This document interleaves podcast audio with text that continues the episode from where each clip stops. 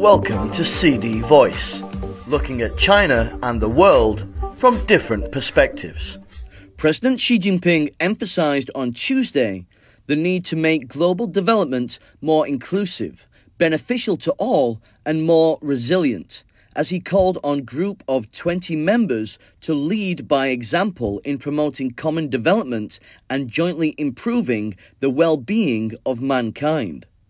In a speech delivered at the first session of the 17th G20 summit in Bali, Indonesia, Xi underlined food and energy security as the most pressing challenges in global development, calling upon nations to resolutely oppose attempts to politicize food and energy issues or use them as tools or weapons.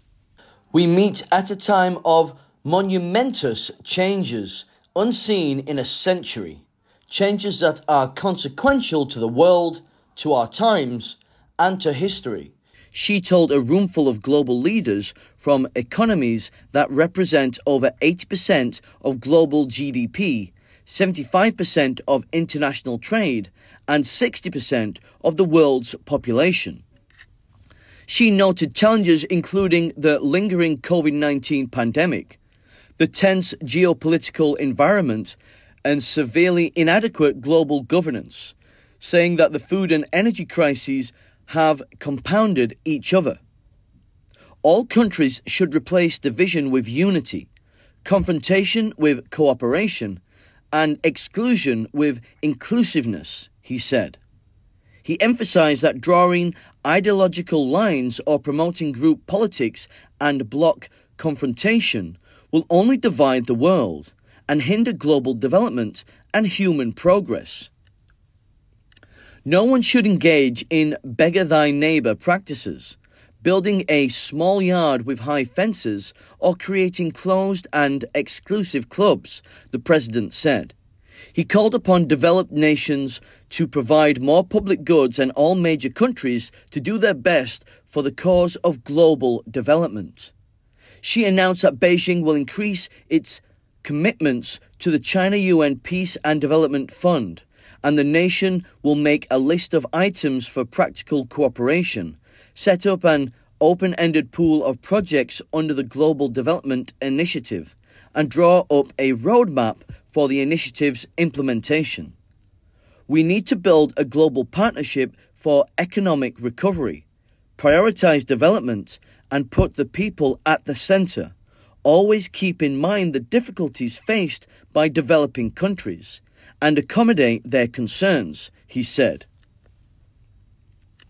He expressed China's support for letting the African Union join the G20.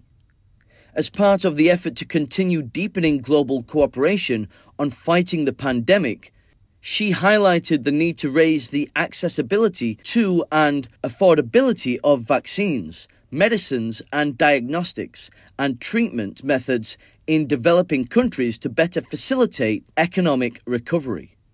Xi underlined that the root cause of the ongoing food and energy crises does not lie in production or demand, but in disruptions to supply chains and international cooperation.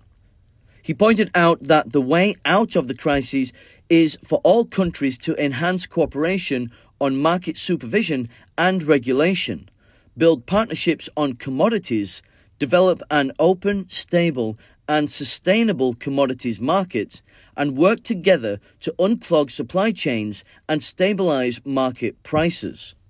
Unilateral sanctions must be removed, and restrictions on relevant scientific and technological cooperation must be lifted to solve the issues, he added.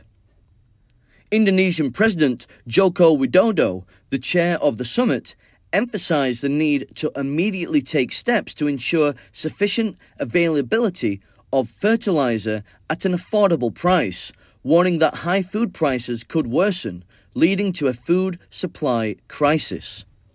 He also underlined the responsibility of the G20 leaders, not only to their own people, but also for all the world's people. We should not divide the world into parts. We must not allow the world to fall into another Cold War, Widodo said. IMF Managing Director Kristalina Georgieva highlighted the need to remove trade barriers for food and fertilizers to counter the suffering of hundreds of millions of people. We must not allow protectionism to take root and the world to drift into separate blocs, she said, adding that the organization's calculations indicate that a world divided would lose at least 1.5% of GDP annually. Lily Yan Ing, lead advisor at the Economic Research Institute for ASEAN and East Asia, a think tank in Jakarta, said the commitments of President Xi and China, one of the world's largest economies and political powers, are crucial to ensuring global political and economic stability. China's commitments are particularly important because the nation has the resources, institutions, and human capital to solve pressing issues, she said. That's all for today. For more news and analysis, buy the paper until next time.